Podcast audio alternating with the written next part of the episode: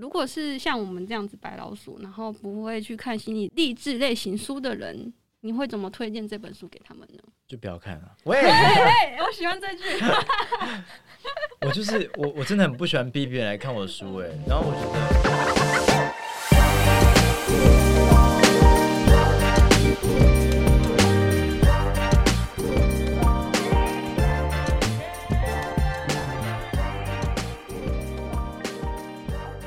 其实刚刚讨论到说，这是回归自我的三部曲嘛。嗯。那其实我想要简单问一下，说，因为其实现在有一个议题是大家喜欢说，哎，你要好好爱自己。嗯嗯。不管做什么事情，你遇到什么挫折，然后人家都会回说，哎，首先你要先爱自己。对。但你最终会冒出一个问号，是说，哎，那我要怎么爱自己？这样。嗯。对，所以其实我有点想问说，嗯、呃，虽然是有这个三部曲，那实际上你会有什么想法，然后来让大家了解什么叫回归自我这样子？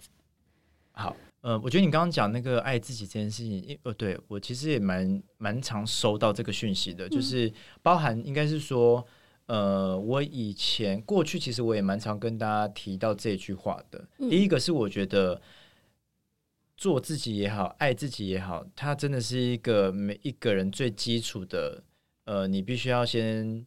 打好的功，应该这样讲吧。如果说我们每个人都要练功的话，基础功嘛，它是基础功。嗯，那当然我们在很多过程中，因为尤其是我们在成长的这个阶段，我们会不我们的，因为我们的我们跟这个世界建立的关系是很多时候是你是透过跟人跟人之间的互动所建立出来的。嗯，那你会开始对于这个环境，你会知道你自己的你是一个什么样子的角色。对，包含从你家庭开始，然后到学校，到社会，你开始跟世外界建立完关系之后，你会把你自己定位成一个角色，然后你要怎么用每一个不同的面向去面对不同环境的人，说什么样子的话，用什么样子的语气也好，然后展现一个什么样子的状态也好，那是因为我们透过外界去建立我们现在这一个角色。可是我觉得做自己这件事情，其实它比较不容易被忽略，是因为我自己我自己这两年比较开始往。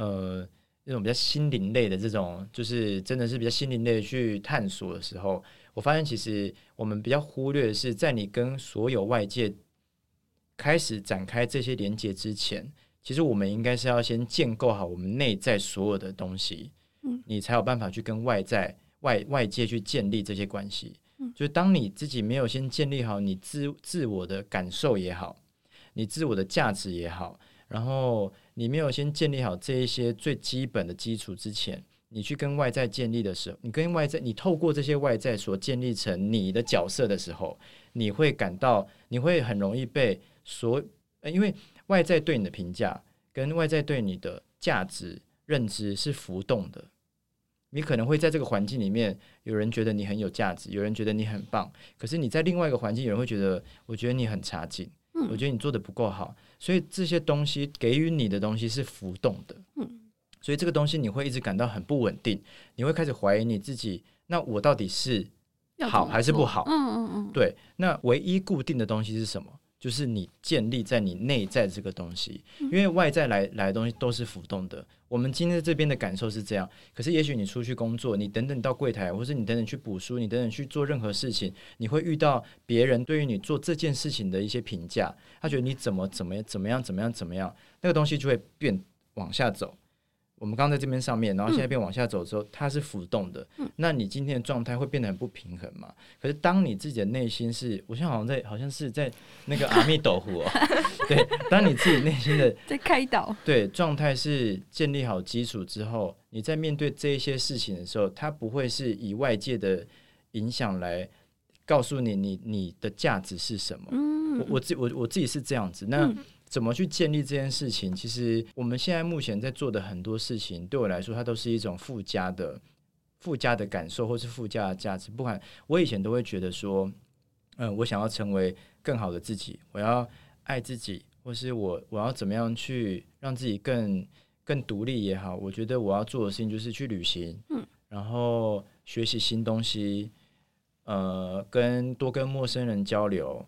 然后完成自己的清单，因为我都觉得做这些事情好像可以建立我的，不管是经验也好，然后增加我的自信也好。当你的你当你会的东西越来越多，你会变变得比较有底气去面对各种不同的环境，各种不同的呃问题。可是我后来发现，这其实都只是附加条件，因为这个东西是我刚刚说的，它是浮动的。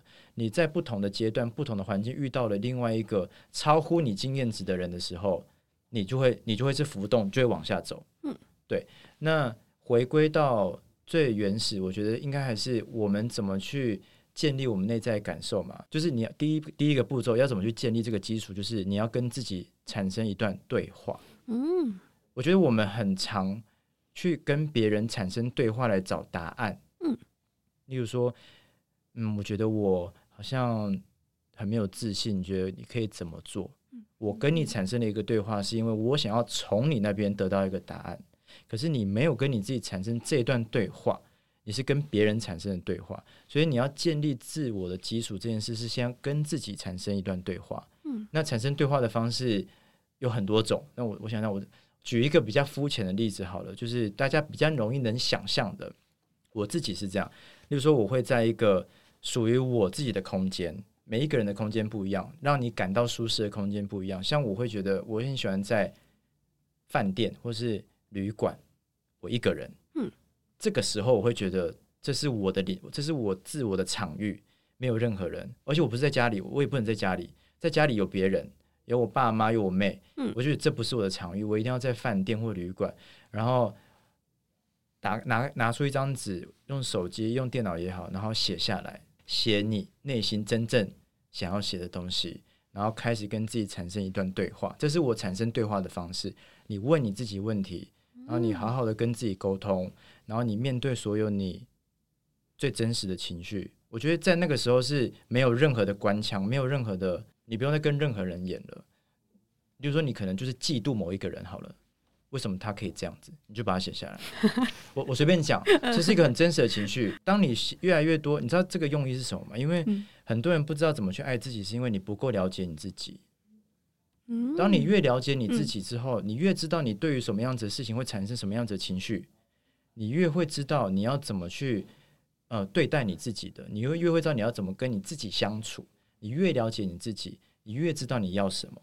你越知道你要什么，你越懂得就是去呃照顾你自己内在的状态。嗯，我觉得这就是一种爱自己的方式。爱自己，它其实很听起来很笼统。当你越了解你自己，你就知道你要怎么去做。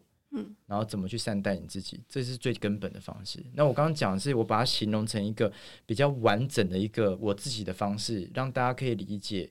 怎么样可以有一个实际的做法，嗯，去找到关于爱自己、做自己这件事情，嗯，这样应该是这样。我我的认为是这样子。然后我觉得我每次跟大家鼓励做自己这件事情，其实我还是后来我现在都会附注一句话，就是 附注一句话。对，我觉得就是做自己这件事情，它是需要付出代价的。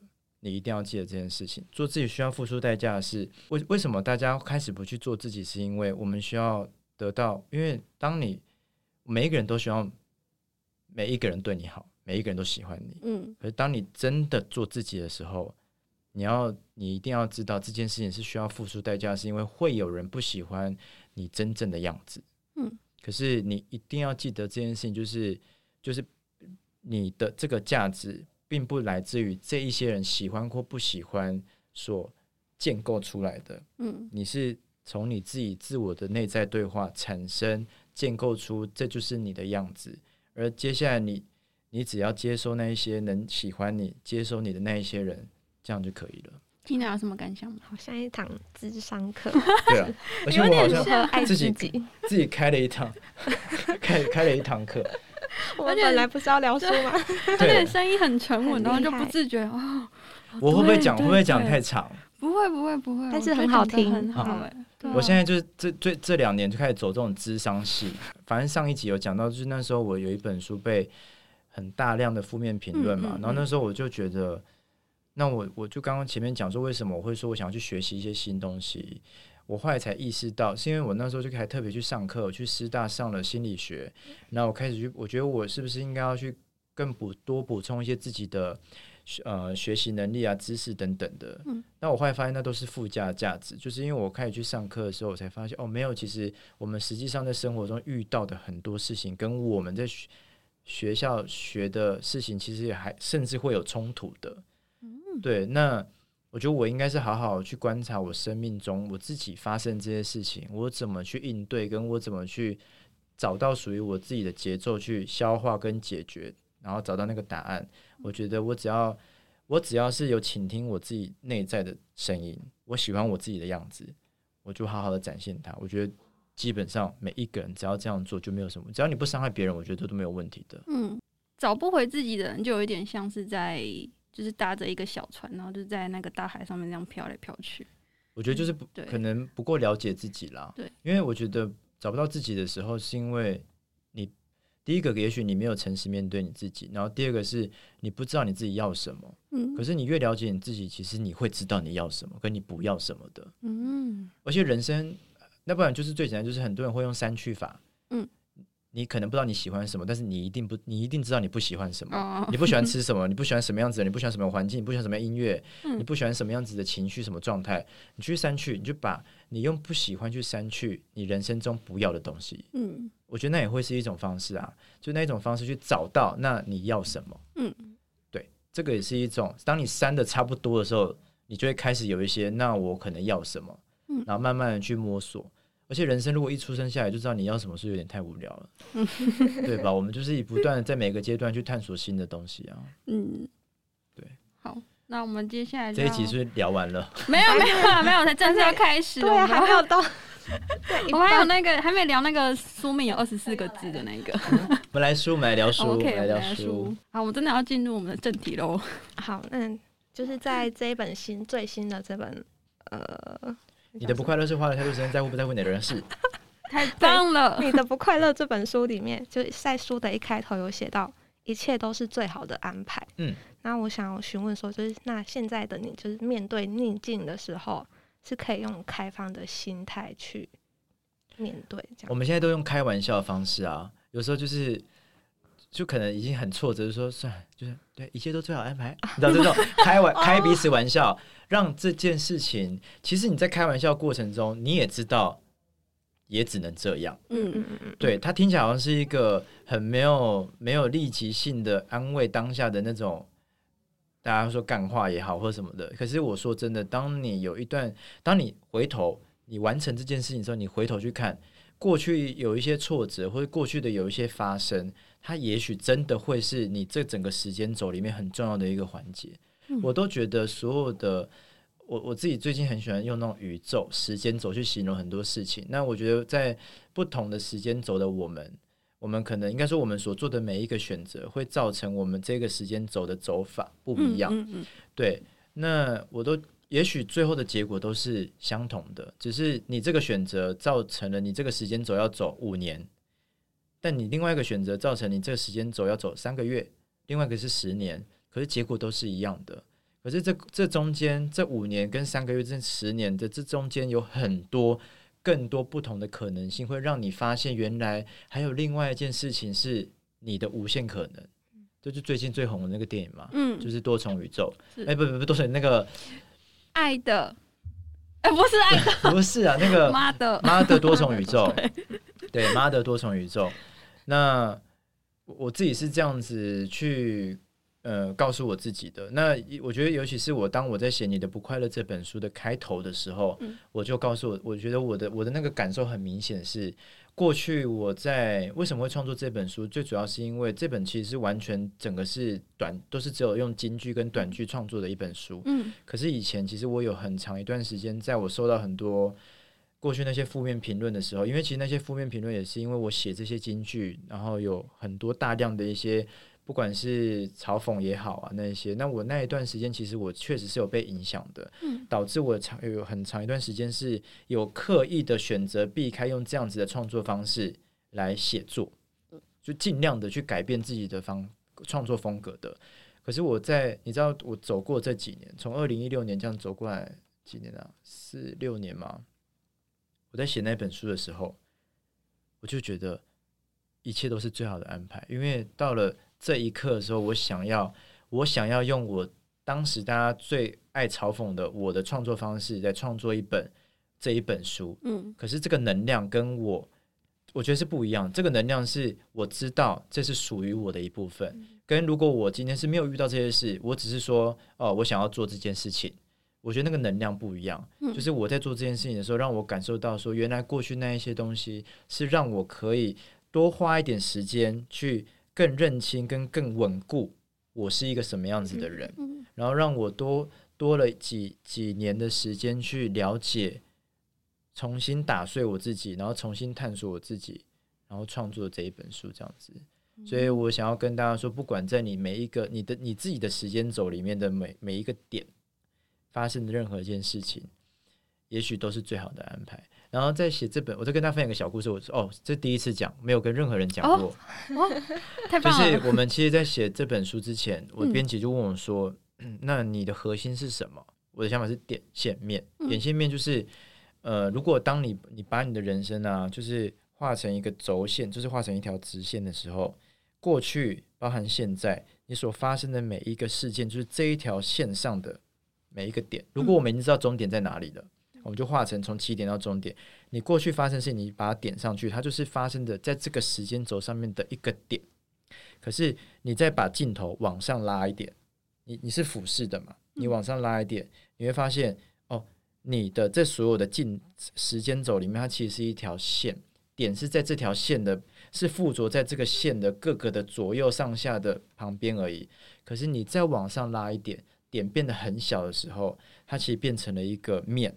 嗯，我觉得人生，我自己我自己目前这个阶段，我觉得是线，我看到的是线，就是我我可以把这一些过去历史中发生的这一些事件变成一种点，我不再把它变成我现阶段，例如说我在遇到这件事情的时候。我觉得这件事情是我我现我现在生命中最严重的事情了。我觉得我出不去，因为我在我在这个点里面。嗯。可是我觉得我现在离开这个点里面，是我走到线上面了。我看到原来这些点只是发生在这、哦、这条线上面的点而已。天啊，很有画面感。就是我觉得，所以接下来我遇到我看到的很多事情，讲到好像我什么灵通还是什么，嗯、应该说，我觉得在我生命中我遇到很多事情的时候，我能理解。它是我生命中的那一些点，我当然还是会有这些情绪，我还是可能会有很多挫折等等的。可是，就像我在这一本书里面后面有写一段金句，就是讲自己一一段短句。这段话就是：我希望你接下来，我希望你一切都好。嗯，我也希望你，你一定都会好。可是这并不代表你的人生接下来再也没有烦恼。其实你有这些烦恼，应该说你拥依然拥有那种你想笑你就笑的那种勇气。然后你你想哭就哭的任性，就是因为我觉得很多时候在我们这些点上的时候，你是没有得选择的。但我希望你可以记得这件事情，嗯，你可以无你可以无限的去展现属于你该有的权利跟情绪。回归到这条点线面上面的时候，其实最简单的也就是这样子而已，嗯，并不是要你可以真的做出一个什么样子很惊人的行为，而是。你可以好好的成为你自己，我觉得这就是这点线面里面最初也是最终的状态。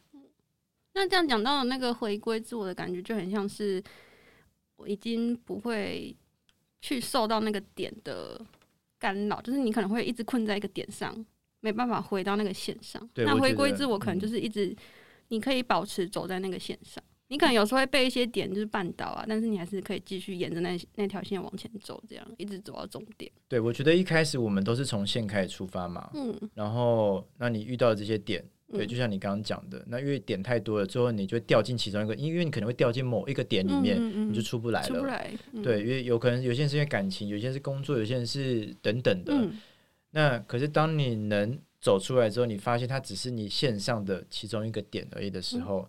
你就能越来越理解，它是你生命中的一个事件而已。然后你可以跟它共生共存，你可以让这些点附着在这条线上面，因为有这些点，最后可以让你形成一个很很独特属于你的面。嗯，我觉得这是我当时在写这本书的核心。嗯，怎么没有把它写在书里面？对啦，是怎么没有呢？因为那时候想说写这个这个写起来会太长 啊。我们的那时候就写不能超过一页，不能太长。金句，我们这一本的金句就是，就我就想要用那种过去我最害怕的感那种形式。但我下一本就会写很长。哦，下一本新书有预告喽。对，嗯，对，我们先聊这一本，好，不然我等下会聊成下一本的。好，那我这边呢，想要就是开诚布公一下，哈，就其实我跟 Tina 算是白老鼠，因为我们本身是不看就是心理励志类型的书的，对。但是因为我们在书店工作，所以我们大概知道哪一些是很有热度的作家，比如说皮特书。嗯，对，我们都大概只能知道说，哎、欸，皮特书哦，他是写心理类类型的，对、嗯，但我们不会看。嗯，我这边看完之后啊，我想要就是简单分享一下，就是说，我觉得这些文字跟想法是很有层次的。嗯，那就回到刚刚皮特叔讲的，就是他觉得这是最好的安排，所以他现在又出了这样子曾经被可能抨击过的类型的书。嗯嗯，对，然后但是那个能量是不一样的。我觉得我读这些文字有感觉到那个能量，哇，就是没有。人家说什么啊？这鸡汤文啊，就看过啊，就等下就忘记了啊什么的。嗯，我觉得真的是说说的。我虽然有这样讲起来有点鸡汤，就是真的是最好的安排。嗯，看完这本书的感觉。嗯、那大家可能会觉得说，哎，你讲这样太太抽象。那我就想说，我这边分享一下一些内文，这样。哦，好。对，那我要朗读一段。那我看到一句蛮喜欢，就是别让熟识后的理所当然，弄丢了一路陪伴你走到现在的人。对我来说，就假设它是出现在一个就是只有纯文字的心理励志类型的书的话，我会看过，然后就忘记了。嗯嗯。但是因为它是图文书，我觉得加上那个文之后，会让文字会直接就是诶跳起来，就浮现在你眼前。嗯嗯。就让那文字有一点延伸，然后就更有层次的感觉。这样。嗯嗯。对。你是说图文搭配下？对对对对对，我想说，哎、欸，这其实还蛮有力量，更有生命力一点。对，我不知道，我觉得很多时候，其实除了我因为生命中发生的这些事情，然后我把它记录下来以外，我觉得我也是在警惕我自己，因为过去有很多坏习惯。我说那个坏习惯是，你会因为一些理所当然，然后一直对于你身边的某一些人会有一些不好的，就是。呃，语气也好，嗯，然后选择也好，尤其是我觉得我经历，我跟，因为我我我觉得我我的性格转变是从我爸爸生病那时候开始。我爸生病之前，其实我是那种，你看那种比较那种这种愤世嫉俗的小孩。我看我以前，你说厌世，如果翻得到我以前的照片，因为呃我私人脸书有就很厌世，真的超厌世的，然后。我身边所有朋友都不可能觉得我会写出这些话，怎么可能？然后听到我要出书的时候，都说你要出书。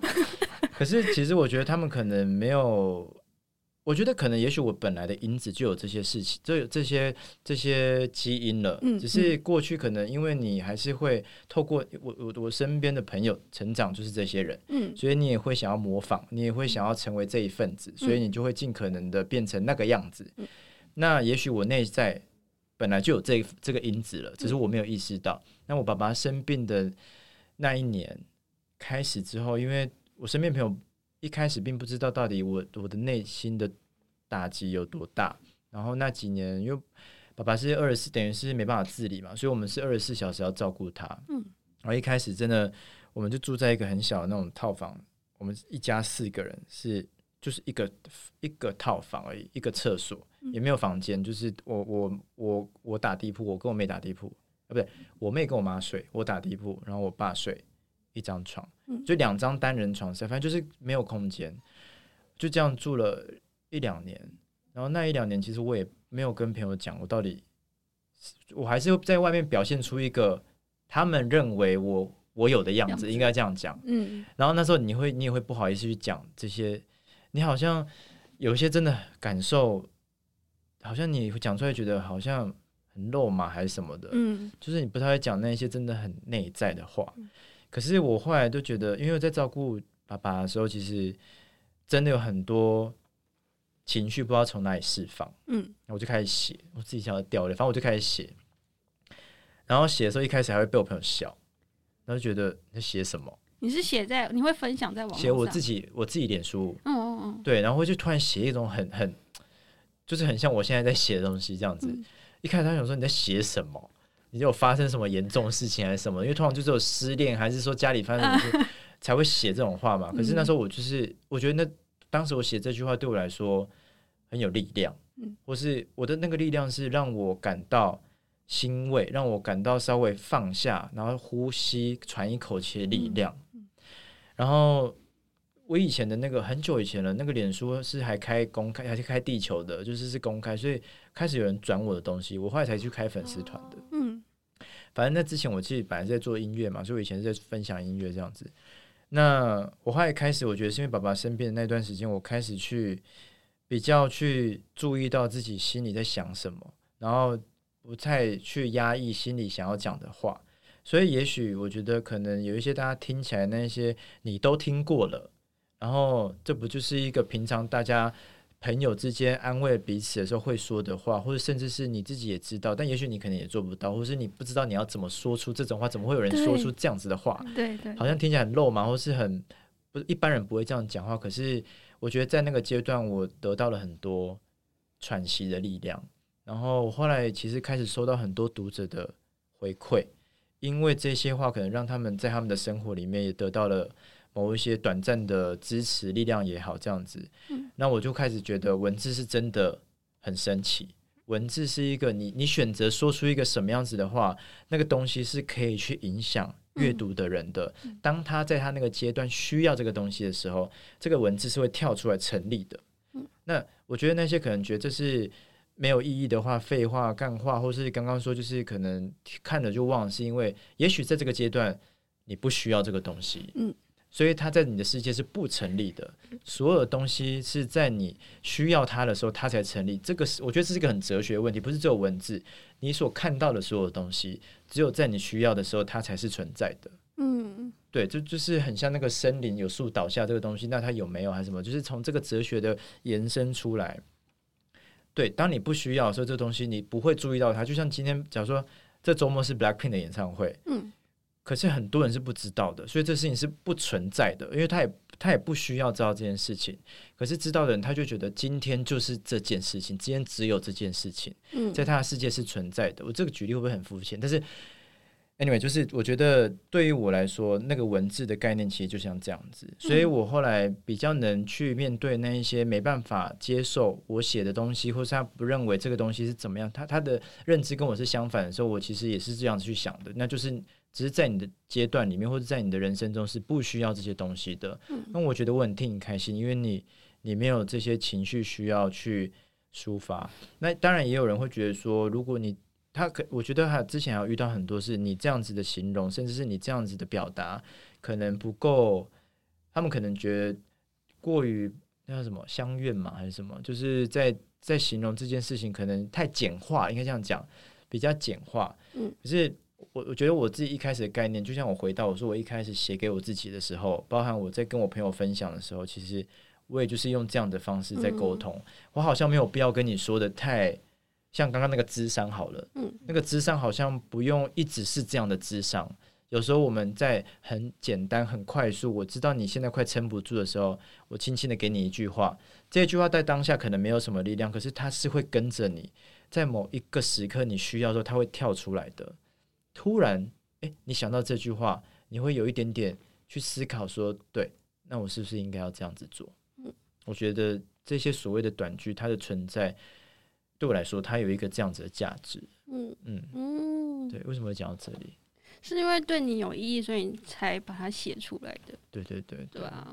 那我再分享一下，就是我说的，呃，我觉得这本书文字很有层次的地方。嗯，就像刚刚讲到的那句话，它其实就是大家说的很直白嘛。除了里面有这这样子直白的话，那还有像比如说我讲一句好了。嗯、呃，里面有写到说，找不到方向时，就像听着杂讯不断的收音机，那你必须开始微调生活里的各种频率。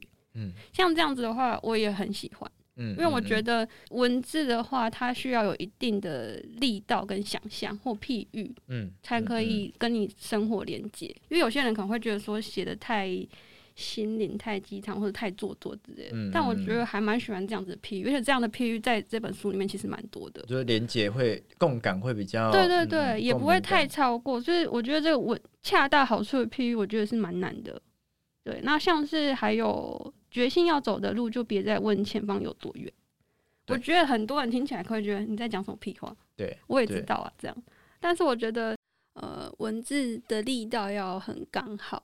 不能太平淡，然后也不能太暴冲。虽然我不知道大家可不可以理解，就是我刚一直想要提到的那个层次感，像我提到那三个例子嘛，可能是很直白的话，嗯、或者是很贴近生活的譬喻，或者是很刚刚好的文字力道。呃，虽然听起来有点抽象，但有一种聚焦在内心还有生活上的那种感觉啊，就是在体验生活中、嗯、体验生活。天啊，越讲越抽象。而且我觉得很多时候是那种很比较比较你私人私密的那种连接的存在。嗯，就像那一句话，可能也许那个是你没有跟别人讲的状态的，因为也许你可能好，你也许现在是你有在思考一些，你到底要不要继续走，继续干嘛？你可能没有跟别人讲的。那这个东西，我觉得那句话是存在，是在跟你没有跟别人讲的那个状态里面成立的。对对对，而且力量会其实蛮大的，我觉得。嗯，天哪，好感动啊！我也好感动，谢谢你。不会不会，共鸣的。对我们，我觉得我今天跟 Peter 我们今天共振，对，一直同频哎，我真的我真的没有那个，我没有那个在打书还是什么的。好，我真的没有什么时间，那我最后我们就请 Peter 叔。如果是像我们这样子白老鼠，然后不会去看心理励志类型书的人，你会怎么推荐这本书给他们呢？就不要看了。喂，喂，我喜欢这句。我就是我，我真的很不喜欢逼别人来看我的书哎、欸。然后我觉得可呃，怎么讲？因为我我都觉得有，就像我刚刚讲，嗯，当你需要它的时候，它就会存，它它就是一个，它就是会存在了。是。那还是希望你。给予你自己一个机会，给我一个机会，你去试试看，阅读一个可能你平常不会接触的作品，嗯，呃，方风格的文字也好，嗯，那反正喜不喜欢，当你阅读完之后，你再做一个判断，嗯，我觉得对你来说也没有，好像不会有太大的差别或伤害，对，那也许，也许你的选择会让你找到一个，诶，你也有一个这样子的可能，你喜欢这样子的方式，但。也可能这个选择让你知道哦，原来你不喜欢这个东西。嗯，那我觉得这个东西其实也只是在增加我们自己人生中的一些经验值。那我觉得不管你在哪个阶段，也许可能再回头看，你可能会需要它。嗯，我可以分享一个小故事，就是我有一个好朋友，他的前男友，嗯，反正呢，他们也是基本上是不会看心灵励志的书，然后年纪有有有呃，可能就是四五十岁这样子。不可能会看我的，也不知道我是谁。我朋友知道嘛？那他他的前男友不知道，这样，然后我们就见过一两次面，然后他大概知道我是做什么的，就他我朋友的介绍。然后他前男友他们还是有很好关系吧？那前男友后来就是有认识的一个女生，然后但是就是告白失败，这样已经过两三年。突然有一天，我朋友就传讯跟我说，我前男友说他去买了你的书，然后他觉得。他很疗愈，他觉得里面写的真的很好，然后我说：“你前男友？这这不可能！”我说：“你在我说你在跟我开玩笑吗？”因为他不可能会看我的书的那一种。然后后来我们就聊了这件事情之后，我朋友就说：“有可能因为他失恋的时候，他需要这些东西。”嗯，然后我后来就想想，因为他前男友看起来，我看。有时候你是能分辨出来，这个这样子不会是跟你同一个频率的，应该这样讲。对，你，你是分 不同范围，对你大概分辨得出来，这不是你的温层的人。嗯，对，而且他甚至可能是敌对的分，讨厌你的温层那一种，可能没那么严重了。可是那时候我其实觉得，哦，我才意识到这件事情，就是我刚刚讲的，就是你需要他的时候，他才成立的。嗯，那所有的事情都这样，那包含我觉得我们生活中遇到的这些大部分的事情。其实最后回头讲来讲去，我觉得都差不多。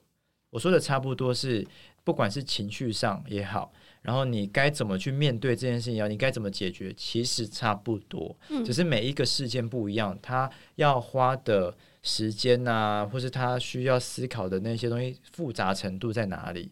可是最后其实回归到，也许回到你自己身上，回归到对方身上。等等的，其实都是差不多，只是每一个人用不同的语言去重新讲述这件事。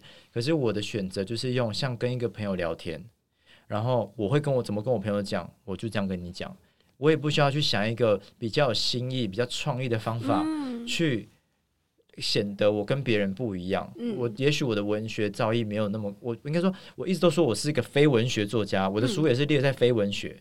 它就是非文学，那非文学对我来讲，就是这就是我跟我朋友之间，我觉得我跟我朋友之间的对话，包含我跟我自己的对话，我跟我家人的对话，对我来说很珍贵。嗯，但是我在我生活中得到一个很棒的经验，而我把这个经验分享给你，就这样。那也许这个经验对你来说经验值太低太高，可能你没办法接受，或是你不想接受都无所谓。那我觉得这就是我生命中的经验值，然后我在这个里面找到了很有意义的一些事情，我想跟你分享，就这样而已。它不需要是一个包装过后，或是他需要一个更有创意、更有新意的方式去讲同一件事情，这是我的想法。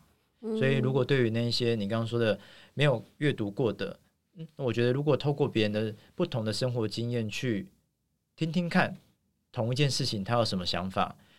对你来说可能没有任何的伤害，也许你会找到一个你也认同的事情。对，好，那我最后想说，嗯，就是你可能不一定要认识皮特树，因为他现在已经打破框架，他的形体可能只存在文字跟影像里面。那等你有需要的时候，或许可以拿起来看看。对。那今天真的是因为时间关系，不然我们还要再继续聊一个小时。好，那我们今天就谢谢皮特叔来参加我们的一本正经，谢谢，谢谢你们，拜拜，拜拜。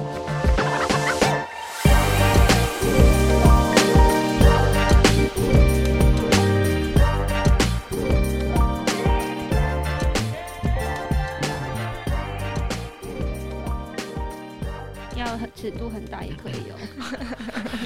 你确定？要疯狂讲一些也可以哦。现在是这个节目改半夜播，是不是？你想，你只可以指定时段。对对对，如果是十八禁，我们就半夜才播。OK。